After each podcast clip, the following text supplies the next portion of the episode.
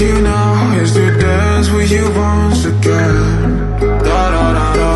All I want is to feel you so close, just to be with you till the end. Da da da da. We might be oceans apart, but maybe you can hear it's the sound of my heart. Da da da.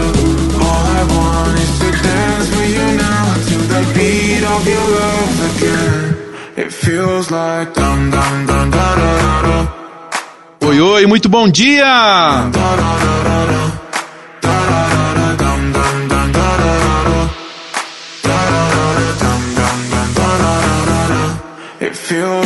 Você que nos ouve nas ondas da 103,5 FM, a sua Rádio Massa Litoral, este é o programa Folha do Litoral. Eu sou Paulo Henrique, vamos estar juntos todos os domingos, sempre às 11h55, passando a limpo os principais acontecimentos da semana de forma muito descontraída e com informação de muita qualidade. Amanhã você pode conferir o que rolou na íntegra no programa Folha do Litoral em forma de podcast no portal do jornal Folha do Litoral News em www.folhadolitoral.com.br.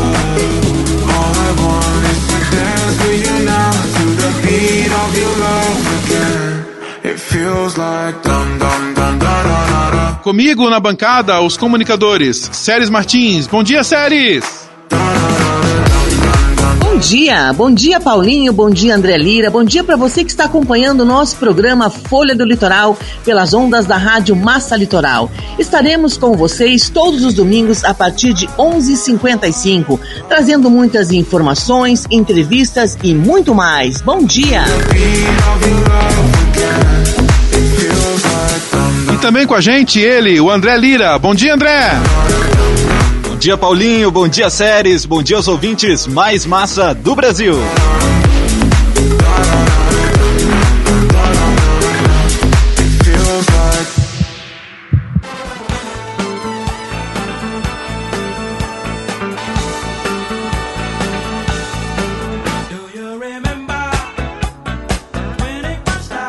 E agora vamos a um resumo da semana, com as principais manchetes do jornal Folha do Litoral News, com o nosso amigo Mauro Júnior. Bom dia, Mauro! Bom dia, Séries. Bom dia, Paulinho. Bom dia, André. Bom dia para você que acompanha o nosso programa. A semana foi bastante movimentada no setor policial no litoral do Paraná. As principais manchetes da Folha do Litoral News foram com relação a apreensões de cocaína no terminal de contêineres do Porto, eh, atentado a tiros e também um homicídio registrado na nossa região. Começando a semana de informações, nós tivemos na madrugada do sábado uma apreensão da Polícia Federal de 333 quilos de cocaína no terminal de contêineres do Porto de Paranaguá. A droga, as bolsas com entorpecente estavam espalhadas no pátio do terminal. Vigilantes particulares encontraram a droga e acionaram a Polícia Federal. Uma outra apreensão aconteceu também ao longo desta semana no TCP. A Receita Federal apreendeu 289 quilos de cocaína dentro de um container carregado com feijão. A droga foi descoberta durante uma fiscalização de rotina no pátio do terminal, quando os agentes da Receita Federal encontraram grãos de feijão espalhados no pátio. Eles separaram os contêineres que estavam carregados com essa mercadoria, fizeram uma fiscalização mais minuciosa e encontraram as bolsas com 289 quilos de cocaína. Foi a segunda apreensão da droga nesta semana aqui em Paranaguá.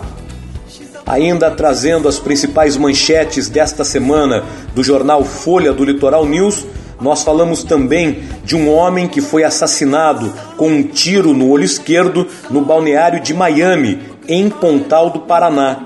Esse homem de 60 anos era morador em Paranaguá, no Jardim Esperança. Daniel Alves foi atingido com um tiro no olho. o corpo foi encontrado na manhã de quarta-feira por moradores do balneário. O autor ou autores do homicídio não foram localizados. A Polícia Civil de Pontal do Paraná já está investigando esse caso. E para fechar o giro da informação, na tarde da quarta-feira, na alça de acesso da PR 407, rodovia das Praias, dois rapazes que estavam em uma motocicleta ficaram feridos. O garupa ficou preso no eixo traseiro de um caminhão de entregas. Socorristas da concessionária Ecovia tiveram que levantar o caminhão com um macaco hidráulico. O piloto da moto sofreu ferimentos leves. Esse acidente aconteceu na alça de acesso na saída da rodovia sentido BR 277. O piloto da motocicleta, um rapaz de 25 anos, relatou que perdeu o controle da pilotagem e caiu embaixo do caminhão que seguia no mesmo sentido. Os dois foram encaminhados para a emergência do hospital regional. Dois rapazes de 25 anos, moradores em Paranaguá. Quero aproveitar aqui e desejar um bom domingo para todos. Voltaremos na próxima semana com mais manchetes, mais informações da Folha do Litoral News, o jornal de Paranaguá e região. Bom domingo a todos e obrigado pela companhia. Isso aí, Mauro. Obrigado pela participação no programa Folha do Litoral. Lembrando que amanhã você acompanha na íntegra o que rolou aqui no programa pelo portal do jornal Folha do Litoral News em www.folhadolitoral.com.br.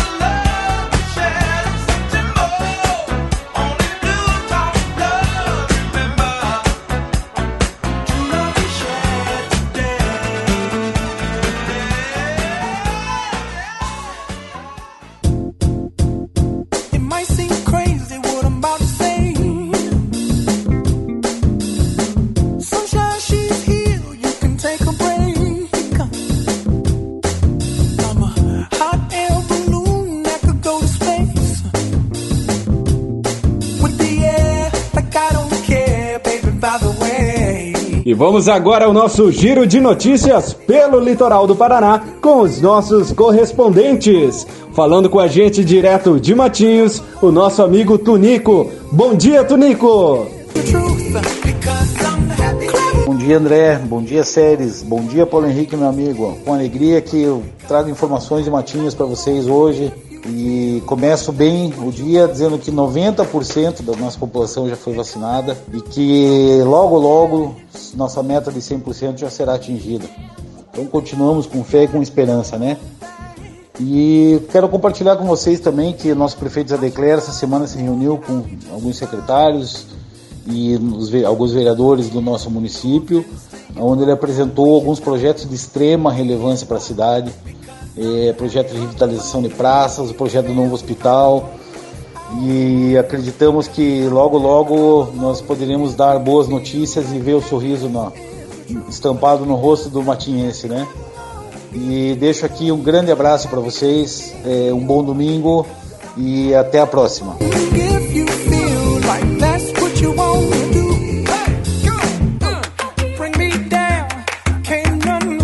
Diretamente de Paranaguá, fala com a gente Ana Paula Scardi. Bom dia, Ana! Bom dia, bom dia André, bom dia Séries Martins, bom dia Paulo Henrique, meu amigo, bom dia a todos os ouvintes da Rádio Massa FM Litoral, ligadinhos aqui no programa Folha do Litoral. Eu sou Ana Paula Scardi, trazendo notícias da nossa cidade mãe do Paraná todo domingo para vocês. E bora falar de um assunto que está em alta, gente? Qual que é o assunto que está em alta? Vacina, né? Então, e Paranaguá já está vacinando toda a população acima dos 18 anos, tá? E também adiantando doses da Pfizer, AstraZeneca e Coronavac. É só você ficar ligadinho na data do seu retorno da segunda dose e corre vacinar. Uma coisa que vale ressaltar, gente, é que a cidade já ultrapassa mais de 85% da população vacinada com a primeira dose, mas que a segunda dose também é muito importante. Eu vou ficando por aqui, até a próxima. Um grande beijo a todos e boa semana. Tchau, tchau. You know E vamos agora direto a Pontal do Paraná, saber das notícias do dia com a nossa amiga Marina Sterheim. Bom dia, Marina! Bom dia, bom dia André, bom dia Séries Martins e Paulo Henrique. E claro, um bom dia muito especial a todos os ouvintes da Rádio Massa FM Litoral que estão ligadinhos no programa Folha do Litoral. Aqui quem fala é a Marina Sternheim, trazendo notícias do município de Pontal do Paraná todo domingo para vocês. Falando em notícia, falando em Pontal do Paraná, vamos logo ao assunto que mais está em alta, que é sobre a vacinação contra a Covid-19. O município de Pontal do Paraná é a primeira cidade do estado em cobertura vacinal, tendo 94,84% da população vacinada com a primeira dose. E vale destacar que para o município continuar avançando nessa vacinação e se destacando, é necessário que quem já tomou a primeira dose retorne para tomar a segunda dose. Certo, pessoal? Tenham um ótimo domingo, uma linda semana e Deus abençoe a todos.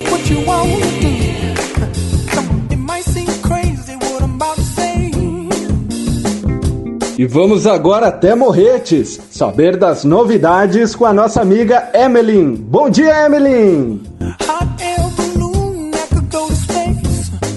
Bom dia, pessoal. Bom dia, André, Paulo e a todos os ouvintes da Rádio Massa FM do programa Folha do Litoral. Eu me chamo Emeline e falo da cidade mais bela do litoral paranaense, Morretes que por sinal começou com um dia lindo por aqui e com um grande fluxo de turistas na cidade.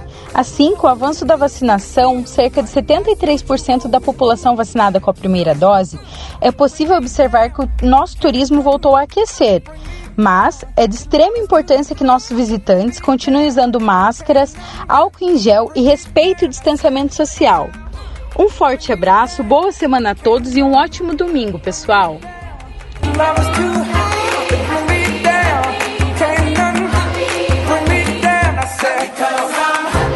Muito bem, gente, esse foi o nosso giro pelas cidades do litoral mais bonito do Brasil, o nosso litoral do Paraná.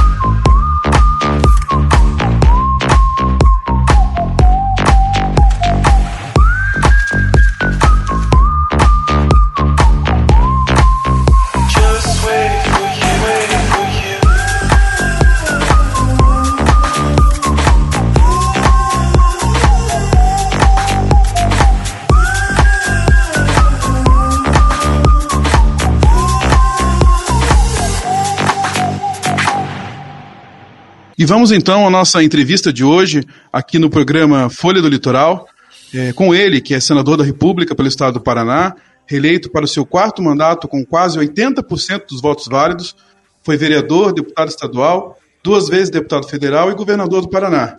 É autor do projeto de lei que põe fim ao foro privilegiado. Foi candidato à presidência da República em 2018 e atualmente é líder do partido Podemos no Senado Federal. Licenciado em História pela UEL e doutor honoris causa em administração governamental pela Southern State University. O filho do seu Silvio e da dona Helena, senador Álvaro Dias. É com muita satisfação, senador, que a gente recebe o senhor aqui para nossa estreia. Realmente nós estamos muito felizes em recebê-lo aqui, pela admiração que temos pelo senhor como político, como pessoa, e principalmente pela sua estreita relação com o nosso Paraná. Seja muito bem-vindo à Massa FM Litoral e ao portal Folha do Litoral News. Muito obrigado, Paulinho.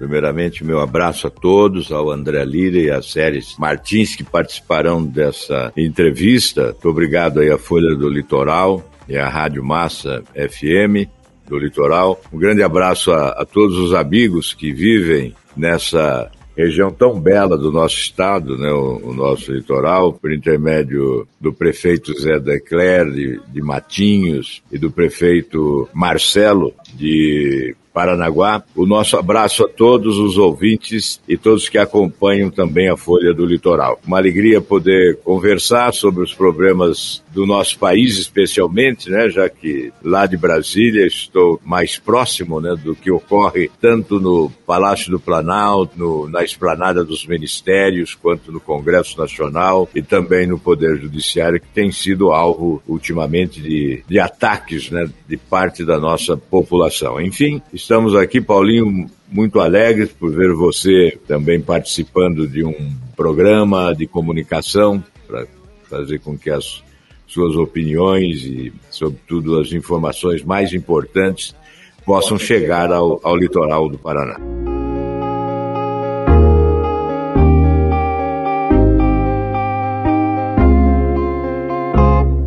Mais uma vez, bom dia para você que nos ouve pela Massa FM Litoral. Este é o programa Folha do Litoral e o nosso entrevistado de hoje é o senador do Paraná, Álvaro Dias. Recentemente, a Comissão de Seguridade da Câmara aprovou o projeto de lei de sua autoria, que estimula a produção do IFA, que é ingrediente farmacêutico ativo no Brasil. Então, eu gostaria que o senhor comentasse o projeto e fizesse uma análise da enorme demora que o Brasil adquiriu as vacinas contra a Covid-19 em relação aos outros países. Eu vejo, é interessante, Séries, porque esse projeto foi apresentado antes da pandemia. Então, por inspiração até do ex-governador do Tocantins, ex-senador, ex-deputado, né, Siqueira Campos, ele que foi o, o criador desse estado do Tocantins, inspirou esse projeto. E nós fizemos em parceria.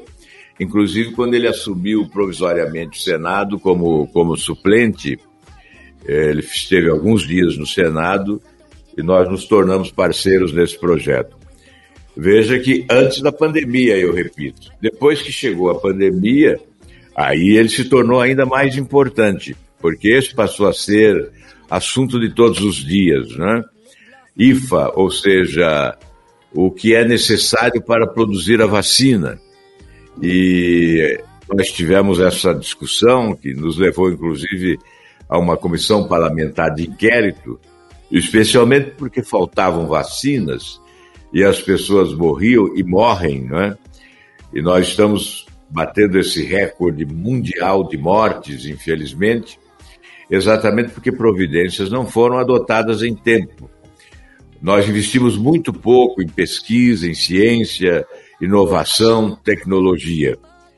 E isto sentimos com maior dureza neste momento em que há necessidade de conhecimentos científicos para o enfrentamento de uma doença terrível, é? a Covid-19. O que o nosso projeto pretende não é trabalhar na área da investigação, da pesquisa, mas é na agilização dos procedimentos para que os projetos que dizem respeito à produção do IFA, que é o produto indispensável para a vacina, possam ocorrer esses projetos serem aprovados mais rapidamente. Então, nós estamos procurando eliminar a burocracia. A burocracia existente faz com que projetos apresentados para a produção do IFA levem anos para serem aprovados pelo departamento responsável, pela Anvisa. E, portanto, com esse projeto, que está caminhando lentamente na Câmara, mas já passou por essa comissão, ele foi aprovado no Senado, rapidamente foi aprovado no Senado e agora na Câmara ele foi para a comissão. No Senado foi diretamente para o plenário. Então nós esperamos que ele seja urgentemente aprovado para eliminar alguns entraves aí na produção de IFA no Brasil, para que a produção nacional de vacinas possa atender a demanda a partir do, do próximo ano, especialmente. Porque nós vamos ter que conviver com vacinas permanentemente. Provavelmente, a vacina contra a Covid deve ser uma rotina todo mundo a partir de agora. Nós não sabemos ainda quais serão ah, os desdobramentos né, desta pandemia, mas seguramente já se imagina, né, nós teremos que nos submeter a uma vacinação anual. Senador, o Congresso Nacional aprovou o projeto de lei que elevou para 5,7 bilhões o valor do fundão eleitoral para financiar campanhas eleitorais no ano que vem. O que coloca o Brasil como o país que mais gasta dinheiro público no financiamento eh, das campanhas eleitorais. O senhor foi ao Supremo Tribunal Federal para mandato de segurança para impedir o aumento do fundo. Como o senhor vê essa situação que intriga bastante toda a população é, brasileira, é, principalmente aí né, em um ano muito trágico como a pandemia? Bom, primeiramente dizer que Nós votamos contra o projeto porque, ao apresentar um requerimento de destaque para votar separadamente essa questão do fundo, fomos atropelados já na Câmara dos Deputados. Houve o chamado tratoramento e o meu pedido de destaque não foi submetido à votação nominal e não chegou ao Senado.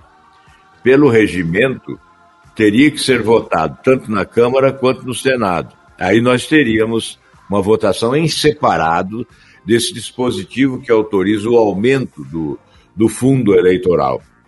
Como o nosso pedido de destaque não foi aprovado, nós votamos contra todo o projeto, portanto, contra a lei de diretrizes orçamentárias. E alguém pode dizer, mas e o governo, como ficaria sem a lei de diretrizes orçamentárias? Né? Simplesmente encaminharia outro projeto e nós votaríamos. Teríamos ainda esse ano inteiro para votar. Enfim, é, com um resultado favorável, porque aí acontecem as negociações né, para obtenção de apoio. Aí emendas são apresentadas, que nós chamamos de penduricários, de jabutis, né, para beneficiar setores. E nós ficamos contra, votamos contra, perdemos. Aí fomos ao Supremo. Eu apresentei, nesse caso, é, individualmente, né, apresentei o um mandado de segurança para anular a votação total não é, da, lei, da lei de diretrizes orçamentárias, incluindo o fundo eleitoral, ou então parcialmente anulação do dispositivo que aumenta o fundo eleitoral. E a justificativa, de certa forma, eu já alinhei aqui, porque houve desrespeito ao regimento com a não votação do requerimento que fiz, é, para votação em separado. Quando nós pedimos anulação completa da votação, é porque havia veto que tem preferência, que deve ser votado antes. O veto tranca a pauta. E não houve deliberação do veto, portanto, eu, eu entendo assim, né, o Supremo, que fez agora consulta ao Congresso, pediu informações ao Congresso, deverá, ou deveria, pelo menos, anular essa votação para impossibilitar o aumento né, do fundo eleitoral, mas de qualquer modo nós já protocolamos esse mandado de segurança. Mais uma vez, bom dia para você que nos ouve pela Massa FM Litoral. Este é o programa Folha do Litoral e o nosso entrevistado de hoje é o senador do Paraná, Álvaro Dias. Senador, o senhor é autor da PEC que põe fim ao foro privilegiado no Brasil, que tramita no Congresso Nacional desde 2013 e se encontra parado na Câmara dos Deputados para votação. Eu gostaria que o senhor falasse um pouco desse projeto, que com certeza é o anseio de todos os brasileiros, e também sobre os motivos que levam a tamanha demora da Câmara a votar essa PEC. Bem, a, demora é simples, não é? Aos interessados na manutenção do foro privilegiado, porque estão, obviamente, sob suspeição ou foram denunciados, ou existem inquéritos, então ah, foram alcançados pela Operação Lava Jato. Aqueles que, que devem, temem, né? Obviamente, um político honesto, ele não é contra o fim do foro privilegiado. É bom dizer que o, o projeto não alcança apenas os políticos, não é? São os integrantes dos três poderes, Executivo, Legislativo e Judiciário. O projeto está realmente desde o dia 7 de junho de 2017 na Câmara dos Deputados. Ele já foi aprovado na Comissão de Justiça, foi aprovado na Comissão Especial, está desde o dia 11 de dezembro de 2018 pronto para ser votado no plenário. O ex-presidente da Câmara, o Rodrigo Maia, prometeu e não cumpriu. O Arthur Lira também prometeu, foi compromisso inclusive de campanha. Agora nós estamos aguardando o cumprimento desse compromisso. Dizem que ele gosta de cumprir compromissos e nós gostamos que ele cumpra. Então estamos aguardando, vamos aguardar mais um pouco. Ele alega que está articulando, que está, primeiramente, conversando com as lideranças para que o projeto possa ser aprovado uh, com certeza no plenário da Câmara dos Deputados. Então vamos aguardar mais um pouco. Será um salto civilizatório. Aí nós poderemos começar a dizer que somos iguais perante a lei, né? porque todos seremos submetidos ao mesmo processo. Nós, se nós aprovarmos o fim do foro privilegiado e aprovarmos a prisão em segunda instância, veja, lá entre os países da ONU são 193 países, 192 prendem em primeira e segunda instância. Só o Brasil é o único país dos 193 da ONU que não tem prisão em segunda instância. Então, se nós aprovarmos esses dois projetos, estaremos sim aí alçando voo, né? Chegaremos aí a um patamar que poderá ser comparado aos países mais civilizados do mundo. Teremos um sistema judicial que poderá ser comparado a países avançados. E aí nós poderemos afirmar aqui que seremos todos iguais perante a lei. Então é fundamental a aprovação desses projetos. Senador, em 2002 o senhor chegou a ser expulso do PSDB por assinar o requerimento para abertura da CPI da corrupção durante o governo do ex-presidente Fernando Henrique Cardoso, que envolvia, à época, a privatização da companhia Vale do Rio Doce. O senhor sempre manteve o nível austero no combate à corrupção, mesmo nos governos do PSDB, depois do PT e agora também no atual governo. Queria que o senhor falasse um pouco desse ocorrido em 2002 e também de como é a sua relação com o Podemos, partido que o senhor fundou em 2017. Bem, é, essa questão do combate à corrupção é de princípio, né? então não é nenhuma promessa de política, é princípio. Desde o primeiro momento da nossa presença na atividade pública, foi prioridade. Quando governador, os que me acompanharam de perto, os mais jovens não tiveram essa oportunidade, né, porque já se vai um bom tempo desde que eu deixei o governo do Paraná. Mas a, a época, além de prender corruptos, era possível, naquele tempo, prisão administrativa era o expediente. Depois da Constituição de 88, não houve mais essa possibilidade. Mas também, quando havia uma denúncia de suspeição de corrupção no governo, imediatamente tomava providência. A Assembleia, em determinado momento, quis instalar uma CPI e eu pedi para todos os deputados assinarem a CPI, que era em relação à, à saúde, à área de saúde. Pois bem, antes que a Assembleia pudesse instalar a CPI, o governo instaurou procedimentos, um inquérito administrativo, concluiu o inquérito e encaminhou ao Ministério Público. Deixou sem efeito a CPI. Aí a CPI nem se instalou. Então, isto é um comportamento de sempre. E nós não podemos ficar olhando corrupção na casa do vizinho sem ver na nossa. Eu era do PSDB. Havia denúncia de corrupção no governo do PSDB. Eu assinei a CPI coerentemente. E aí houve uma tentativa de expulsão e nós acabamos saindo do PSDB, eu e o, e o Osmar, meu irmão, que também era senador à época. Nós saímos exatamente em razão do pedido de expulsão. É, poderíamos até brigar na justiça para permanecer, mas acabamos deixando o partido. Então, esta foi a razão. Nós achamos que combate à corrupção, nós não podemos ter corruptos é, de preferência, né? Corruptos preferidos. Né? Favoritos. Né? Ou corruptos favoritos.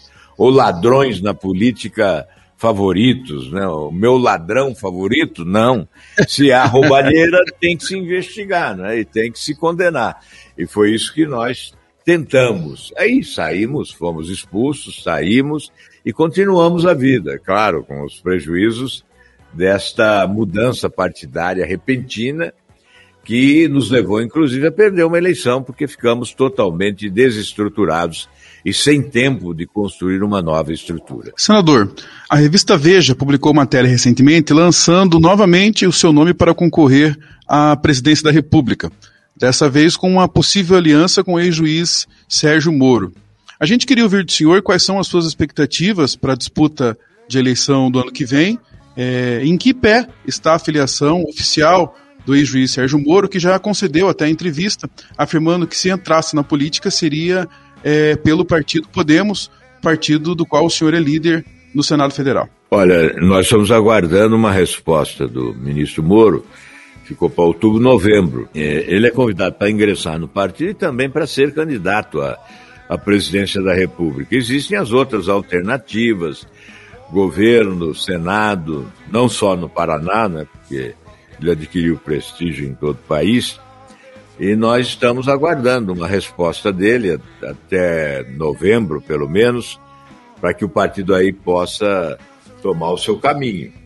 É, esperamos que ele venha realmente, que se filie e participe conosco desse enfrentamento. É, é bom para a política, é bom para o país, é bom para a democracia, é mais uma alternativa. Um homem preparado que tem é, certamente um grande prestígio e não, não pode deixar de contribuir para que o país avance. É, em relação às minhas pretensões, elas ficam no segundo plano, né? Não, não estou aí postulando nada, estou aguardando e vamos ver o que, para qual será a missão que me entregarão, não é?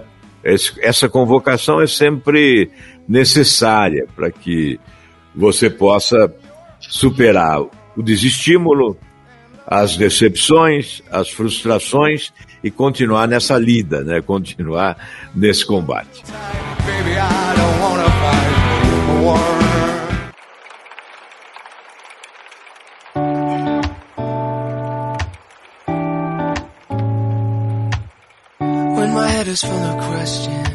Mais uma vez, bom dia para você que está acompanhando pela Massa FM Litoral 103.5 e também pelo portal Folha do Litoral News.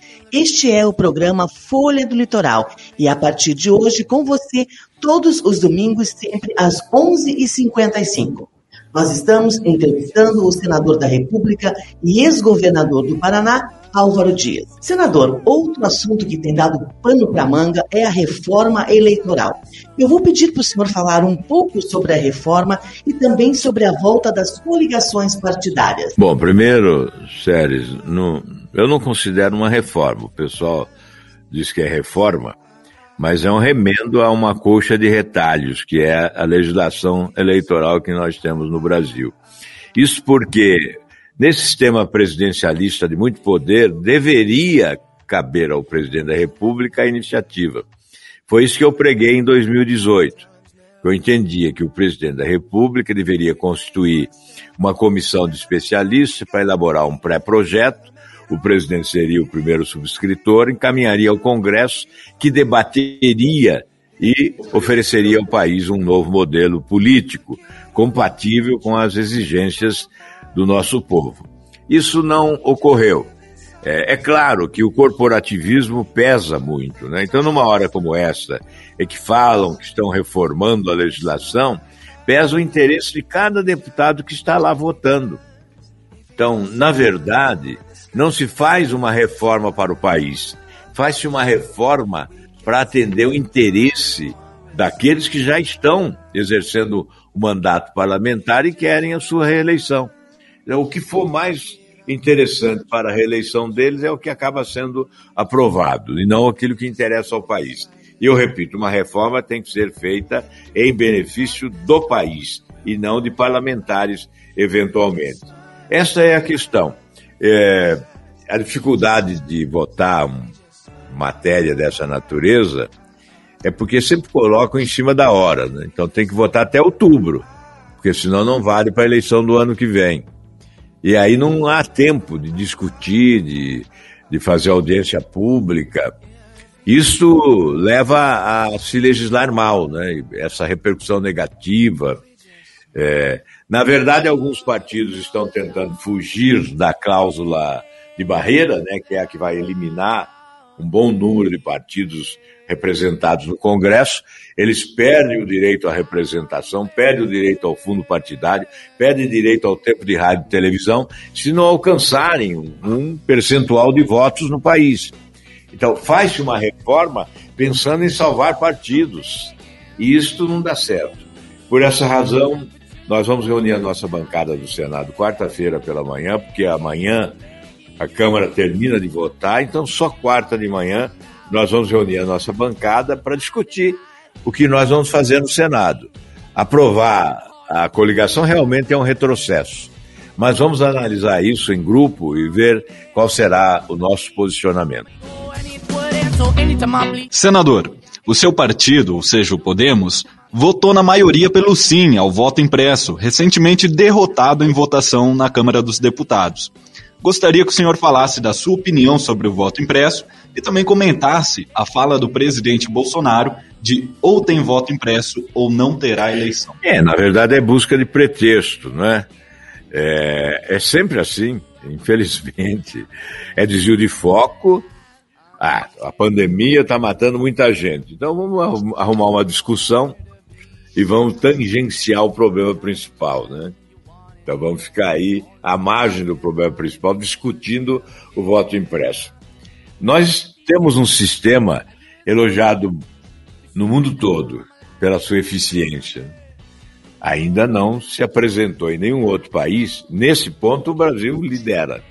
Nenhum sistema tão eficiente quanto o nosso, que é esse sistema de voto com as urnas eletrônicas. Esse sistema já tem 25 anos.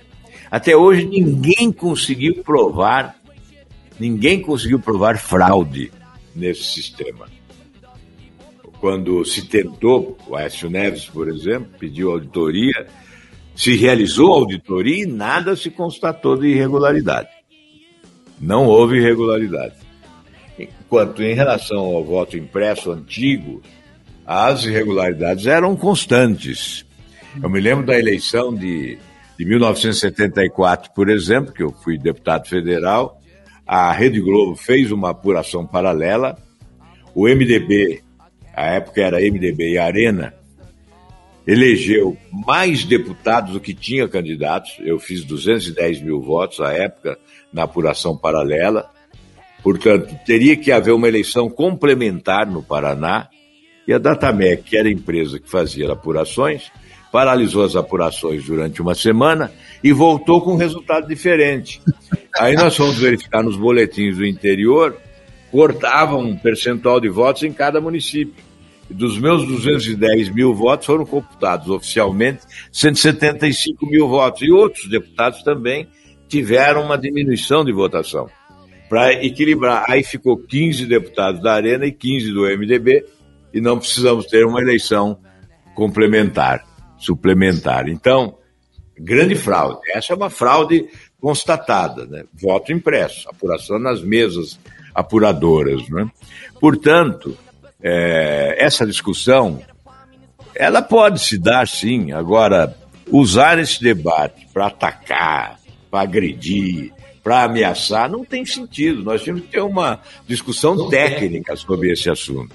A população mesmo não foi informada para poder ter opinião o que é melhor. Né? Eu, particularmente, se chegasse ao Senado uma, uma proposta de voto impresso tecnicamente correta e que viesse significar um avanço, maior segurança, eu votaria favorável. Eu estava esperando chegar o projeto para analisar. O projeto não chegou, morreu na Câmara, então eu não tive oportunidade de votar.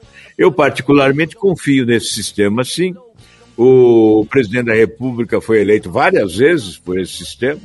Há 25 anos ele vem sendo eleito por esse sistema.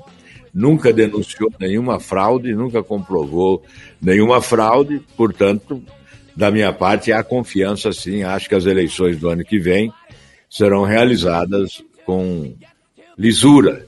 Nós não teremos certamente nenhuma motivação para reclamar de eventuais fraudes, não acredito que elas ocorram. Porque esse sistema também é auditável. Ah, o voto auditável. Esse sistema permite, sim, auditoria, desde várias fases do processo. Portanto, acho que isso é um assunto encerrado, né? E vamos tocar a vida. A fala, senador, do presidente de que ou teria voto impresso ou não terá eleição, o senhor, o senhor interpreta isso também como um atentado à democracia? Qual a sua opinião? É, isso é um, uma bravata, né? Jamais ele chegará a esse ponto. Aí seria um atentado. Mas eu, ao invés de atentado, eu vejo como bravata. Acho que maximizam demais, às vezes, porque nós já conhecemos a personalidade do presidente. É um bravateiro moro, né? É um encantador de serpentes. Então, nós não podemos levar muito a sério determinadas afirmações do presidente. Deveríamos levar, porque afinal de contas é o presidente da República.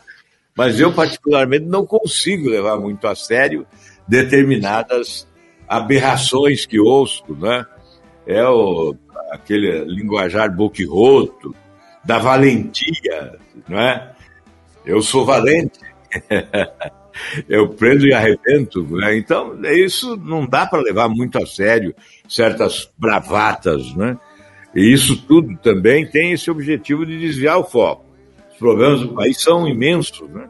E eh, se não há capacidade para resolvê-los, busca-se desvio do foco para distrair a opinião pública, distrair a população. Cortina de fumaça. E na verdade é, na verdade a gente vê que lá na esplanada dos ministérios há um deserto de ideias. Não há iniciativas né, que possam transferir à população brasileira a confiança de que os problemas estão sendo resolvidos. Não estão sendo resolvidos. Senador, eu quero mais uma vez agradecer a participação do senhor, o prestígio de sempre. O senhor dispensa sempre uma atenção muito especial ao litoral do Paraná. E quero aqui mandar também um abraço para a dona Débora e deixar o microfone aberto para suas considerações finais. Eu que agradeço, Paulinho, a você, o André Lira, a Séries Martins, por esta oportunidade de conversar com os amigos aí do, do litoral, né, pelo portal Folha do Litoral e também pela Rádio Massa FM do litoral. É claro, o litoral é um patrimônio do Paraná e do Brasil, então ele tem que ser muito bem cuidado. E as atenções de qualquer liderança política, qualquer representante da população tem que se voltar para o litoral de modo especial. Não só os, os representantes locais, mas os representantes de todo o Estado, porque eu repito, o litoral tem que ser um patrimônio paranaense e um patrimônio brasileiro. Grande abraço a todos e e muito obrigado pela oportunidade. Nós que agradecemos, senador, e essa foi a entrevista de hoje do nosso programa Folha do Litoral com o senador da República e ex-governador do Paraná, Álvaro Dias.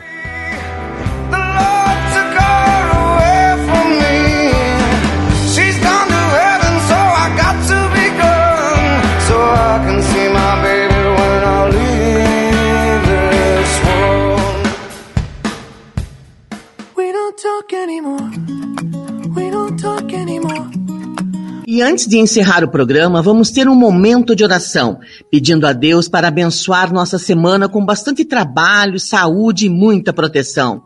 Vamos então receber o pastor Albiézer do Ministério Amar, que fica na cidade de Matinhos, para orar pela gente. Bom dia, pastor Albiézer.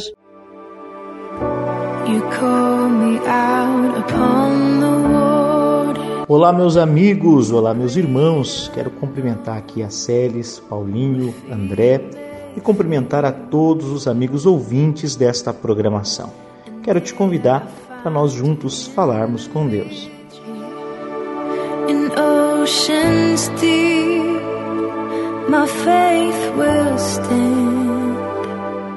Querido Deus e eterno Pai, nós oramos no nome de Jesus pedindo a tua bênção nesse momento sobre a vida de cada amigo ouvinte, cada pessoa, meu Pai, que está com o seu rádio ligado, o seu computador, cada pessoa, meu Pai, que está conectada a esta programação. Pai, que as tuas bênçãos sejam derramadas sobre a vida desta pessoa, que possa haver cura no meio da enfermidade, possa haver portas abertas, ó Pai, prosperidade, bênção de Deus sobre cada vida nesse momento. Pai, nós abençoamos a essa casa, a esse lar, aonde houver um rádio ligado, aonde houver alguém conectado, meu Pai, que seja nesse momento manifesto a tua glória, o teu poder, pois nós os abençoamos a todos no nome santo de Jesus.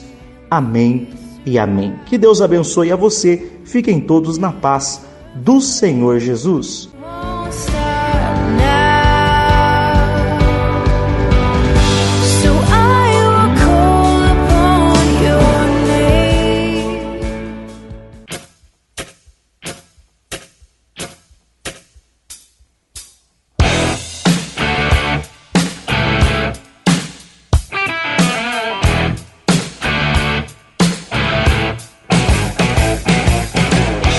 Esse foi o nosso programa Folha do Litoral deste domingo. Muito obrigado pela sua audiência, um excelente domingo e uma abençoada semana a todos. Nos encontramos novamente no próximo domingo às 11h55 da manhã, aqui na Massa Litoral 103,5 FM e no portal Folha do Litoral News. Tchau, séries!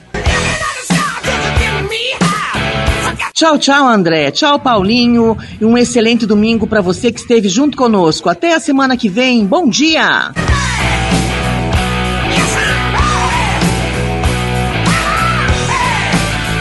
Tchau, Paulinho!